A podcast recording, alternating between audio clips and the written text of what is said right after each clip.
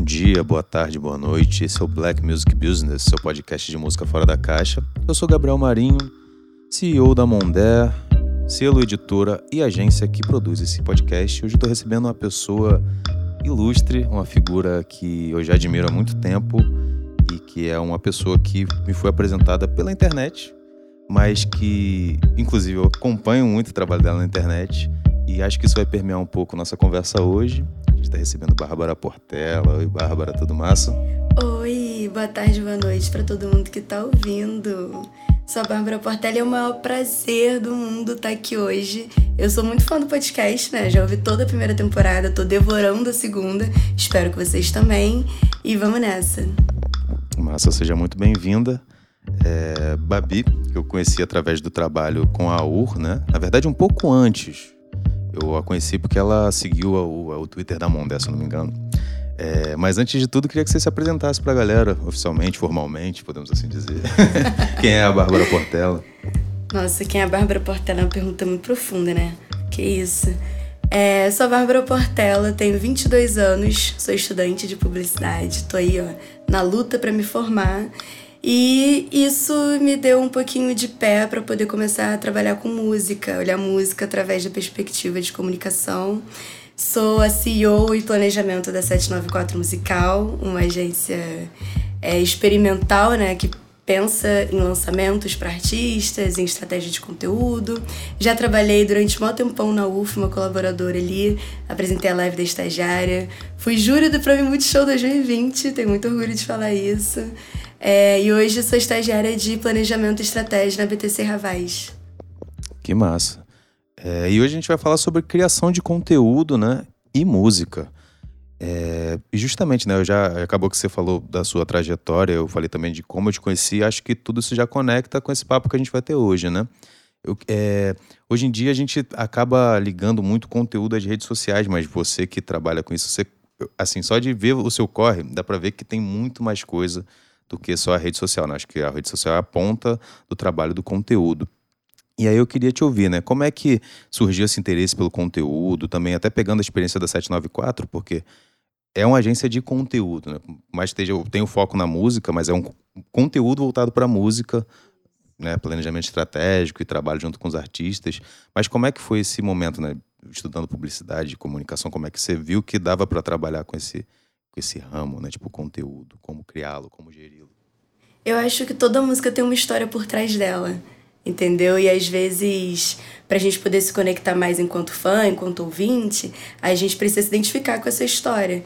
E aí percebi que talvez usando algumas estratégias, algumas coisas que a gente aprende na faculdade, mas que ao mesmo tempo a gente observa na rua, quando a gente está vivenciando ali o hip hop, a gente podia usar dessas estratégias para chamar mais atenção de quem também vive aquilo que você contou naquela história, ou que pode ver de uma outra perspectiva.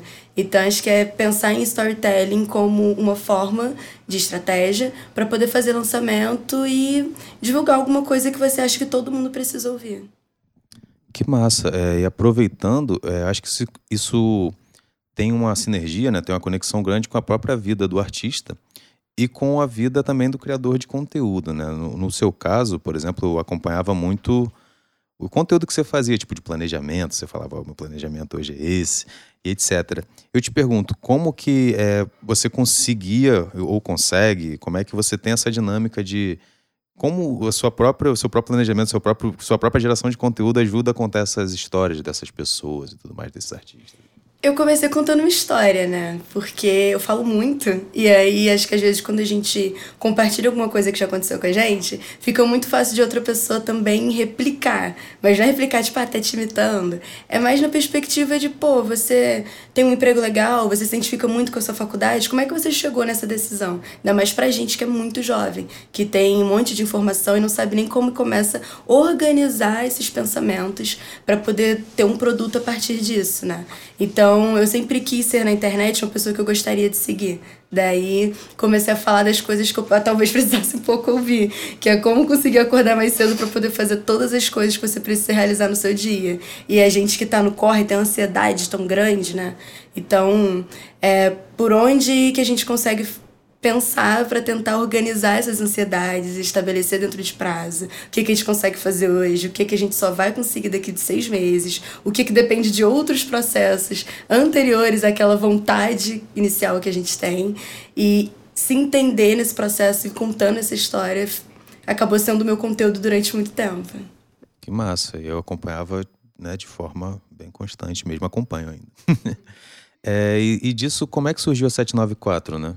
Acabou sendo natural. Em determinado momento você falou, acho que eu estou vendendo muito a minha, minha vida, eu posso transformar isso num produto de como ensinar as pessoas a venderem a, o seu lifestyle e seu produto também. Uma coisa engraçada que eu acho que pouquíssimas pessoas sabem é que eu só fazia conteúdo para divulgar a 794. Então a 794 ela surge na verdade antes. Só que eu entendi que para minha empresa, que carrega muito da minha identidade, ela conseguir alcançar as pessoas com quem a Bárbara conversa, a Bárbara, enquanto uma personalidade ali na internet, um conteúdo, precisa comunicar esses princípios, né? E aí foi vivendo mesmo a minha vida. A 794 ela vem para poder traz esse força no nome, que é o ônibus 794 Cascadura Bangu. Então já começa com uma história, que é um ônibus que me levou para tomar minhas maiores decisões e tudo mais. Quem vivencia ali na, ali na parte ali de Realengo, Bangu, ali pertinho, já pegou muito esse ônibus. E aí ela vem primeiro com a ideia do projeto fotográfico, que é mostrar um outro lado do Rio de Janeiro que seria com essa marca que eu apresentaria alguma coisa que contasse a história do Rio enquanto subúrbio, do Rio enquanto essa cidade que não está no, no cartão postal. E aí começaram os trabalhos e, querendo ou não, a gente acaba esbarrando na música. Massa. E, e como que isso te levou, assim, até os outros trabalhos, né? Assim, você assinou cases com a 794, mas eu fui impactado, te falei, né? Primeiro lá pelo Twitter, mas eu lembro que em determinado momento você começou a trabalhar com a UR, né? Que é um grande hub de, de comunicação e de, de cultura urbana do Rio de Janeiro. É, eu acho que uma coisa teve, teve tudo a ver com a outra, né? O seu trabalho com a 794 se conectar com a UR, né? Mas como é que foi esse processo, assim, na prática? A UR eu sempre acompanhei como seguidora e ela era uma das minhas inspirações para a produção de alguns conteúdos, principalmente nas coberturas de evento, festival. Então eu estava ali sempre interagindo. E aí um dia eu e o Pedro Bom, que é o CEO da UR, a gente se esbarrou num desses grupos de WhatsApp, trocando ideia sobre música. E aí vem, quem conhece Pedro sabe como é que são as ideias dele, né? Parece que ele sonha contigo. E aí ele, poxa, eu tô com uma ideia de conteúdo, quero muito alguém novo para poder falar é, de música. O que, que você gosta de fazer? O que, que te dá tesão em falar? Aí eu não sou boba nem nada, né? Falei, pô, de música, né? Música, publicidade, marca, essas coisas. E aí ele me convidou para fazer parte da live do estagiário. Ele montou um board de alguns é, profissionais dentro dessa área, inclusive você, Marinho, que foi um dos meus entrevistados. É verdade, né? Acho que eu fui o primeiro, do, o segundo da, da, da série, se eu não me engano, a parada dessa. Primeira live do Instagram, acho que eu, eu que fiz da U. Com entrevista não. sem ser do Pedro, talvez. Não, acho que você. Eu já tinha entrevistado algumas pessoas antes de você, tanto que você me perturbou é pra poder te não, chamar logo. Não, agora, não, agora eu lembrei que eu fui o primeiro. Eu fui o primeiro que o IGTV deixou republicado. É verdade. Que antes o IGTV não salvar. Exatamente. A gente pegou essa transformação de mídia, né? Do, sim, do Instagram, sim. com essas várias mudanças de antes do algoritmo e de formatos da plataforma. E foi a partir disso a gente começou fazendo as lives entrevistando os principais players do mercado, é, conversando primeiramente pelo Instagram, depois depois a gente conseguiu dar uma crescida com os resultados. Fomos pro YouTube com patrocínio da Cerveja Praia. E aí virou um conteúdozão mesmo de YouTube, uma hora de conversa, é, falando com todo mundo, perguntando as coisas que todo mundo quer perguntar em relacionamento, em relacion, relacionada a trabalho, ao corre das próprias pessoas. E aí a gente só foi crescendo mais. Depois fizemos Proteja Seus Sonhos, continuamos ali trabalhando na linha editorial da UR, desenvolvendo. E foi, pô, foi um processo lindo, foi muito bacana ver a marca crescer. Massa. E como é que era esse processo na prática? Assim, como é que você, você propunha as pautas, os entrevistados? Era liberdade total, você chegava ali na hora e ia conduzindo a entrevista? Ou tipo, tinha um, assim, um pré-planejamento de como seria a entrevista e tudo mais? Porque Sim. isso é algo que não é tão simples quanto parece. Né? É, produzir conteúdo não é apertar o REC e começar a falar na frente da câmera e fazer as coisas Não, nem os stories que são instantâneos a gente faz do nada. Tudo sempre tem um planejamento, por mais que seja só de você organizar as ideias. Então, o Pedro já tinha uma gama ali de networking da UR, que ele queria trazer um pouco mais para perto da casa. É, e eu, né, ia me apresentando essas pessoas, então a gente tinha essa troca. E nisso ele me passava os nomes, me passava a material de press kit. Inclusive, quero deixar claro para todo mundo precisa de um press kit, tá, gente? Ajuda todo mundo do planejamento, todo mundo da produção de conteúdo. Mesmo que você seja um produtor, um marqueteiro, qualquer coisa, tenha um press kit, porque na hora que a gente chamar, isso ajuda muito o nosso trabalho. E a partir desse material, eu ia pesquisando tudo da vida da pessoa. sou uma ótima stalker, sabe? E aí, em cima disso, ficava a semana inteira namorando procurando o perfil, é, você vai em, em, YouTube, procura a matéria da pessoa, é, tudo. Junta mais ou menos as perguntas, devolvia com o Pedro, a gente batia algumas pautas, fechava ela, mandava pro entrevistado e aí depois a gente seguia o roteirozinho ali, o script. Então também tinha script, parece que a gente só liga a câmera e sai perguntando o que quer, mas a gente faz um estudo antes, né? Além de marcar tudo direitinho, tinha toda essa logística. Massa, é incrível, dá pra ver essa qualidade quando a gente assiste, né? Assisti muito do, a live da estagiária. E não só esse conteúdo, né? Como os outros conteúdos da Ori. Acho que foi um, um ponto ali de virada também na sua presença dentro do, do mercado. E como é que isso te levou até a agência que você trabalha? Que você ainda trabalha, né? Você é estagiária da agência. Que trabalha com conteúdo também ou é outra área de ação? Na agência, na BTC Aves que eu tô hoje, eu trabalho mais como planejamento. Mas tem tudo a ver, né? Tem tudo a ver. Mas como é que você consegue conectar essa. É, a gente tá fazendo até uma linha meio cronológica, né? Então, quando a 794, depois da Ouro e agora da BTC Águas. Isso. Como é que você, você analisa essa conexão, né? Como é que esses trabalhos acabam se conectando e te levando até onde você tá agora? É, eu sou uma pessoa que eu sempre falo que a gente precisa estar preparado para sorte, entendeu? Então a gente precisa se planejar, pensar naquilo que a gente quer, aonde que a gente quer chegar. A BTC Raves ela vem com uma indicação de uma amiga minha que, que é minha sócia praticamente, trabalhou comigo na 794. Então no momento que eu comecei a fazer as gravações da Live da Estagiária, eu estava no processo seletivo da agência. E tudo isso aconteceu ao mesmo tempo. então foram dois processos distintos, mas que andaram juntos. No começo foi meio bagunçado, porque é assim que a vida é, né? Mas é, o trabalho de estar tá ali pensando no lançamento dos artistas na 794, vivenciando o dia a dia deles, é, também junto com a UR, quando a gente vai pensar na produção de conteúdo, que tem dia para sair tal conteúdo, é, outro dia para sair outro conteúdo, marcar com as pessoas, etc. Isso me deu um parâmetro do meu trabalho como parte da profissão. Uma coisa que eu não sabia que eu poderia fazer dentro da publicidade, por exemplo. É, fui descobrir isso muito depois. E aí acabou que um trabalho foi agregando no outro, sabe? De maneiras diferentes, porque um é mais estratégico dentro do corporativo, que é no caso da agência, e para essas outras duas empresas, 794 e para U, já é mais voltado para conteúdo musical. Mas tudo é planejamento. O planejamento é a chave, né? E aí eu, eu consigo é, visualizar um lance que eu quero te perguntar nessa troca, que é justamente como que você conseguia lidar com essas duas pontas, né? Porque querendo ou não, na, 79, na 794 você tem um, um, trabalho mais imersivo, né? Você que dá a direção pro artista. E já na UR, não, tipo, a galera já chega meio que pronta, né? Você, você ali, na verdade, está sendo uma vitrine, né? Está sendo uma plataforma para aquelas pessoas. E eu, até fazendo até um próprio paralelo com a Mondé, assim, acaba que a gente, é, muitas vezes eu tô ali na produção do artista e vou até, na produção musical, e vou até o, o a ponta final de, de lançamento, de é, pegar royalty e pagar pro cara. E às vezes não, às vezes a galera só chega com a música pronta, a gente só tem esse trabalho mais é, técnico de distribuir e depois pagar. E acho que dá pra fazer um paralelo, né? Como é que é esse desafio de pegar um artista ali e falar, cara, vai por aqui, vamos fazer isso, vamos depois disso a gente faz isso e como é que é estar tá nessa outra ponta também do cara chegar, pô, meu single é maravilhoso, divulga aí no lançamento da semana da U. Você quer saber a verdade? Verdade, que é só a verdade, trabalhamos com verdade. Ó, vou mandar o um papo reto. É muito difícil das duas formas. Artistas são seres muito complexos de trabalhar. Se você tá ouvindo isso e você tem esse sonho de trabalhar no glamour do mundo da música, pensa bem, porque é muito mais do que ego, tá? Não tô querendo dizer que é só essa vontade do artista aparecer, etc, mas não é isso. A mente artística, ela precisa desse lado um pouco mais, racional. E para eles, às vezes, é um pouquinho difícil acompanhar esse ritmo. Então, a maior dificuldade que eu encontrei nos dois trabalhos, porque os dois vão meio que pro mesmo nicho ali de música urbana, é que os artistas não tinham esse, essa preparação.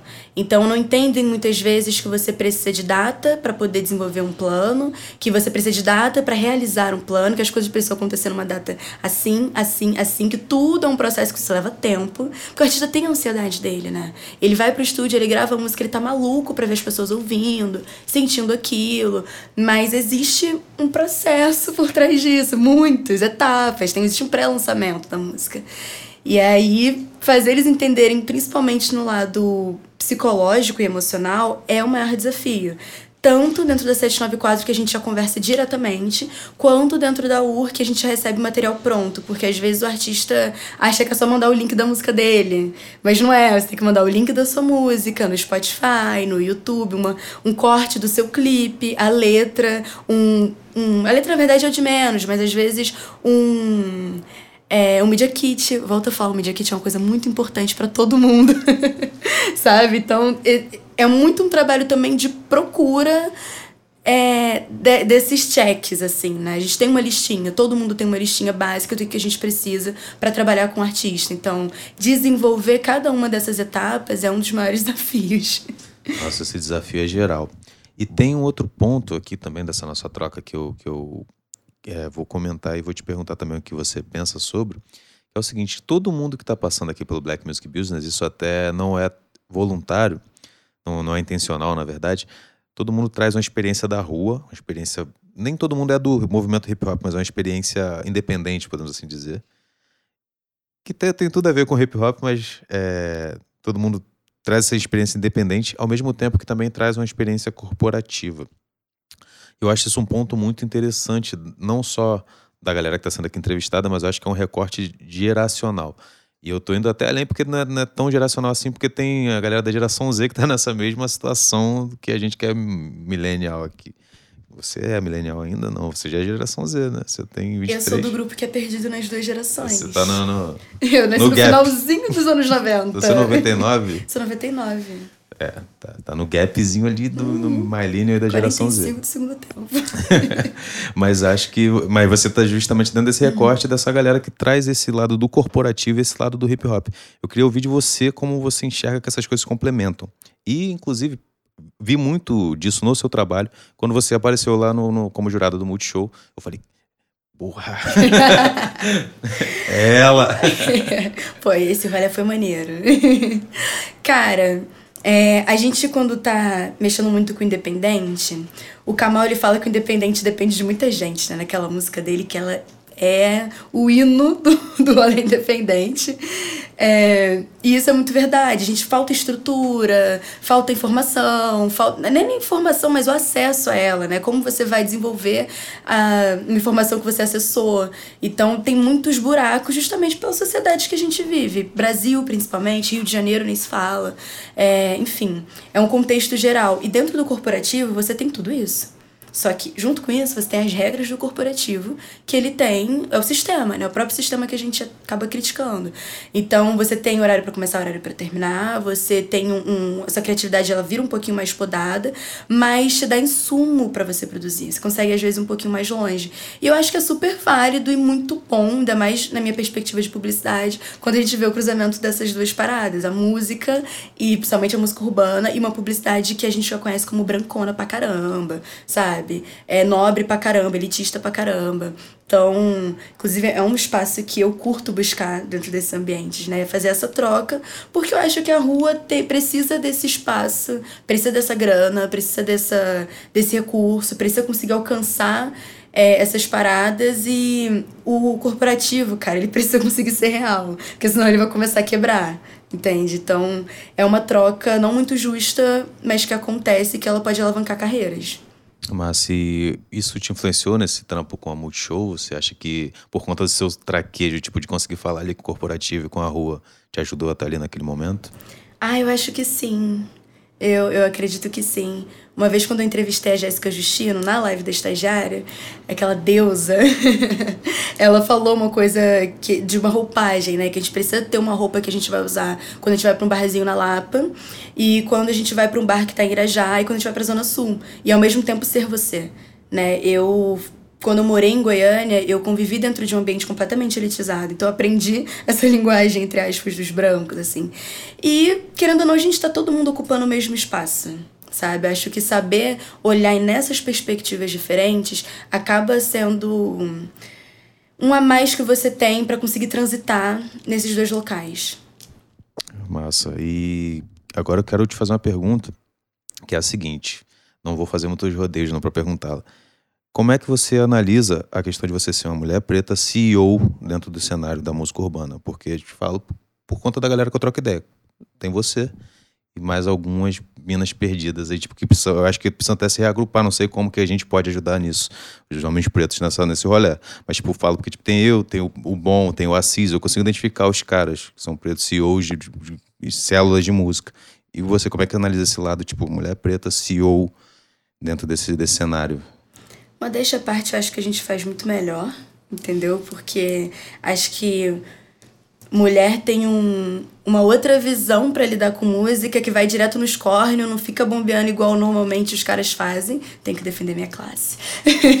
Mas a gente tem as nossas dificuldades que, pô, mané é ser mulher dentro da música. Você não consegue, às vezes, chegar num estúdio sem estar tá com medo dos caras começarem a se crescer pro teu lado. Tu não consegue, às vezes, ter uma vida amorosa, porque sabe que os caras podem te usar disso para poder se aproveitar de você. Ainda mais porque a gente não tem espaço para poder colocar os nossos projetos andando da forma como eles deveriam andar. Não quer dizer que eles não existam. Eles existem.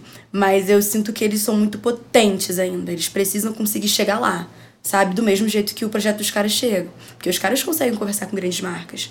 Eles conseguem é, falar com qualquer artista, homem, mulher, em qualquer estúdio, porque eles não têm nenhuma trava para poder fazer isso, entende? Agora, quando você é mulher, tu precisa ter ao mesmo tempo um balanço de ser delicada, de chegar devagar, mas também já cortar gracinha, tem que ter uma postura que vai fazer, entre aspas, as pessoas te respeitarem. Tem que ser durona sabe? E é muito difícil fazer as duas coisas ao mesmo tempo, entendeu? Quem me vê na internet acha que eu saio arrancando cabeça dos homens por aí. E quem me conhece mesmo sabe que eu sou um amorzinho, entendeu? Mas são lados que não dá para você mostrar para todo mundo e cuidar disso também dá muito trabalho. Tem que dar a carreira dos outros da sua, de uma maneira que os caras não precisam pensar nisso. Papo reto, real mesmo. E você tem algum conselho para as minas que querem fundar suas próprias produtoras, suas agências e e botar a cara nesse, nesse ramo? Usurpem os caras, entendeu? Conheçam quem são os caras, trabalhem junto com eles, aprenda com todo mundo que você pode aprender, é, construa respeito, construa sua trajetória e vai fazendo o seu sem largar nunca sabe? Faz o seu, é, faz aquilo que você acredita. Se descartarem sua ideia, não tem problema. Se você acredita que é uma boa ideia, é só lapidar ela. E sempre faz o seu, porque ninguém vai fazer por você. Isso aí as garotas já sabem. E, sei lá, acho que talvez a indústria precise dar mais espaço mesmo, sabe? Acho que as minas já estão muito bem alinhadas em relação ao que, que elas precisam ser e como elas precisam fazer. Mas a indústria precisa começar a ouvir o que a gente está falando para poder ter um trabalho conciso mesmo chegar em resultados que eles não esperam que podem chegar. Porque você pegar sempre do mesmo, tu vai ter os mesmos resultados. Total. Isso é até uma das pautas que a gente bate dentro do recorte racial, né? Tipo, que não dá mais. Não dá mais. Vocês estão. A mesma galera que quando eu era moleque, que eu tive contato com gravadora muito cedo, é a mesma galera até hoje. Vinte e poucos anos depois, são as mesmas figuras que estão mandando nas gravadoras e que eram na época do meu pai, que é músico também. Então, tipo, a parada não, não muda, não muda. Então, a existência do Black Music Business é muito para gerar pelo menos o questionamento, né? Porque o processo é lento, então a gente sabe que por agora as mudanças são pequenas, mas a gente está aí, ó, cutucando. É, aproveitando, mudando de assunto, mas tipo, ainda dentro desse nosso tema, vou te contar uma parada pessoal e vou te fazer uma pergunta pessoal, porque você me fez essa pergunta. É, lá quando a gente teve a entrevista lá na live da estagiária, você me perguntou o seguinte: a Mondé estava fazendo nove anos, né? isso foi no início de 2020, foi logo no início da pandemia. Você perguntou como é que faz para não parar. E eu te respondi na hora, tipo, uma parada, e depois eu fiquei, eu, eu fiquei me perguntando, tipo, Tipo, eu falei, cara, por que essa menina me perguntou essa parada? Se você ficou se perguntando depois, eu fiz meu trabalho bem feito. real, real. Eu fiquei me perguntando por que ela me perguntou essa parada e, tipo, eu não soube responder. Eu respondi uma parada, tipo, interessante. Falei, ah, legal, porque eu gosto de ver as músicas materializadas. Isso é uma verdade. Eu realmente gosto de materializar as coisas. Gosto de ver depois de todo o trabalho pronto. Mas hoje em dia eu te respondo que é o seguinte: é porque eu não sabia nada. Eu não parei porque eu não sabia nada. Porque se eu tivesse conhecimento prévio, eu não estava fazendo mais nada, de verdade, porque o bagulho é louco. é, e eu te pergunto a mesma coisa, assim, por mais nova que você seja, mas você já tem uma bagagem bem massa, bem interessante. Como é que faz para não parar nesse corre? Ó, eu vou te dar uma resposta brusca e quem sabe eu consiga desenvolvê-la para ficar uma parada maneira. A resposta brusca é: as contas não param. Então, não tem como parar. Enquanto precisar fazer dinheiro, a gente vai continuar trabalhando. E acho que, por outro lado, também, existe uma ambição. Né? Quando você quer se tornar alguém, quando você quer ser alguma coisa, você vai andando, andando, andando do seu jeitinho até você chegar lá. A questão é que eu acredito que cada um tem um caminho, então a gente vai levar tempo, a gente vai precisar se aperfeiçoar. Então, no fim das contas, a gente nunca para. Talvez a gente não continue fazendo sempre a mesma coisa. Mas se você tá bem alinhado com seus objetivos, tu não vai parar nunca. A gente volta no planejamento. É. em um dos tópicos que, que, permearam muito essa nossa conversa. Agora eu vou, vou, te perguntar um lance que foi trazido pela Germana e pela Realiza, que estão aqui, inclusive, aqui na base da Mundé, participando desse, dessa gravação desse podcast, que é justamente é, como que rola essa dificuldade da mulher preta se afirmar. De novo, voltando naquele papo, mas você, com a 794, você incluiu mulheres pretas dentro desse processo. E acho que isso é muito relevante, muito importante, mas eu queria ouvir de você, que é a figura ativa disso, como é que é esse processo de trazer as meninas contigo, essas mulheres pretas, dar voz para elas, tanto no lado artístico como nesse lado também corporativo, né? Tipo, empresarial, tipo, fazer essa massa funcionar para trazer a mudança. A 794 ela foi construída por mulheres pretas, porque sou eu, tem a Jennifer, que é uma ilustradora preta, é, tem as minhas duas R Pretas, que são um coletivo de relações públicas são pretas, né? O próprio nome já diz. E dentro disso, a gente automaticamente acabava chamando a atenção de outras minas pretas para poder trabalhar com a gente. Já trabalhamos com desde marcas como a Novelo Moda, que é um ateliê de uma mulher preta também, até com uma das primeiras artistas que a gente teve, que foi a Realeza, que está agora aqui no Rio, mas que a gente já se conheceu num festival. E aí a gente produziu um EP juntas, ela acreditando no, no, no meu trabalho, que foi uma das primeiras pessoas que fez isso.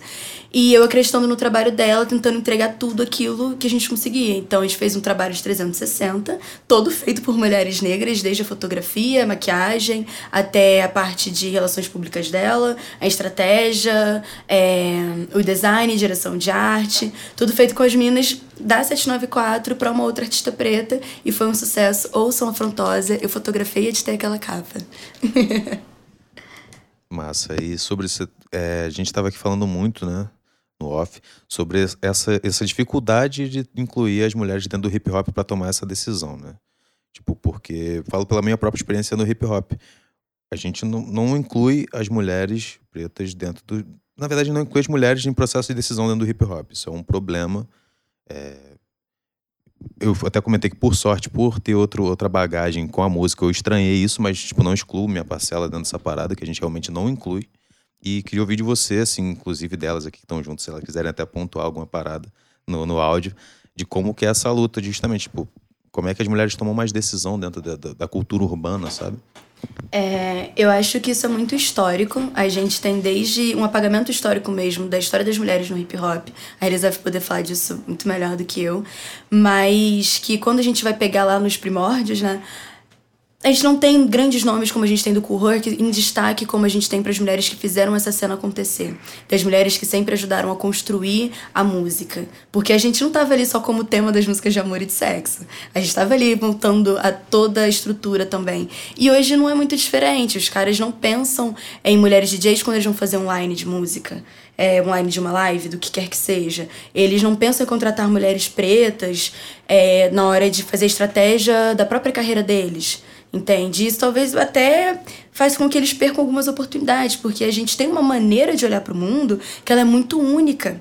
a mulher negra ela tem, além de toda a questão assim racial, mas eu vamos dizer assim que um borogodó, um negócio que poderia evitar muitas crises de imagem. Se você tivesse uma mulher de respeito, uma mulher preta do teu lado, falando para você fazer ou não fazer alguma coisa.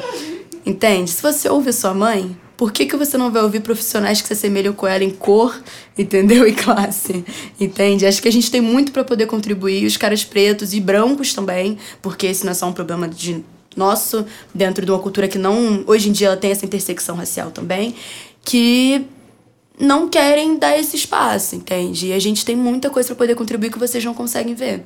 Então, tá aí, existe uma lista grande de minas.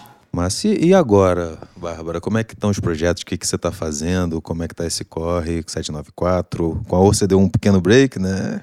Mas vai voltar em breve.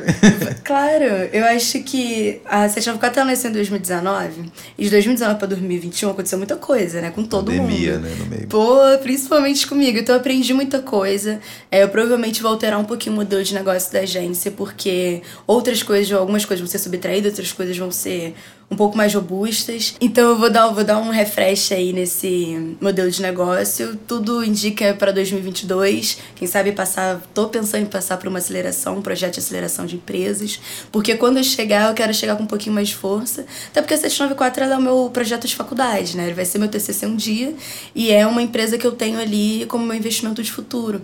Eu quero um dia que eu cansar de estar em agência, trabalhando em colaboração com outras pessoas, eu quero dar um foco maior só nela, mas ainda não é esse momento, ainda é uma coisa que ela, ela é viva e acontece com outras paradas. É, tô como estagiária na VTC Avas, um ano e meio aí já, de casa, empresa crescendo, somos uma das cinco maiores agências de publicidade do Brasil. E tô vindo com um projeto novo, em parceria com outro com uma outra agência criativa bem grande aqui, pensado em, em Black Music Business, mas é aquela coisa, enquanto não tiver fechado, contrato fechado e dinheiro na conta, ainda é negociação. Então a gente tá aí com alguma coisa nova em breve. Pô, que massa. É, considerações finais. Primeiro, eu queria te agradecer de verdade por ter colado. Na verdade, isso já era para ter acontecido. Se não fosse questões de vida e de pandemia, já tinha rolado há um bom tempo. Mas de verdade, te agradeço mesmo por ter colado. E queria ouvir de você considerações, considerações finais, agradecimentos, como que a galera te encontra nas redes. É isso. Ah, tô feliz de estar aqui. Acho que veio no tempo certo, que agora tem muito mais coisas legais para poder, pra poder contar. É, me sigam no Instagram, sou Bárbara Portela. Lá eu posto coisas muito aleatórias, mas quase sempre falando de trabalho e reflexões da vida adulta e etc. Uh, pode ir lá olhar as coisas no perfil da 794, é A minúsculo 794 musical. A gente tá um pouquinho paradinho, mas tem análise do último disco do Matuê, tem muita coisa bacana para você saber um pouquinho mais de música. É, tô no Twitter também, 794xbabi. E muito obrigada mesmo pelo convite. Sabe que eu sou uma fãzona da, da Mondé. Acho o trabalho de vocês super híbrido, 360, um modelo assim de negócio foda. Tô felizona com esse podcast que eu acho que ele é uma ótima referência pra galera que tá querendo conhecer mais do mercado. Também tem a produção de conteúdo, que eu tô de olho em tudo, Gabriel Marinho. a produção de conteúdo de vocês tá incrível, então você que quer saber mais de Black Music Business, tá sempre coisa lá no Instagram da Mondé. E um abraço para as minhas amigas. Realeza, DJ Germânia. E tamo junto, valeu todo mundo e é sobre isso. Maravilha, muito obrigado. Um salve para Letícia Nunes, que cuida da, do conteúdo da Mondé. Olha aí, mulheres no comando. Total.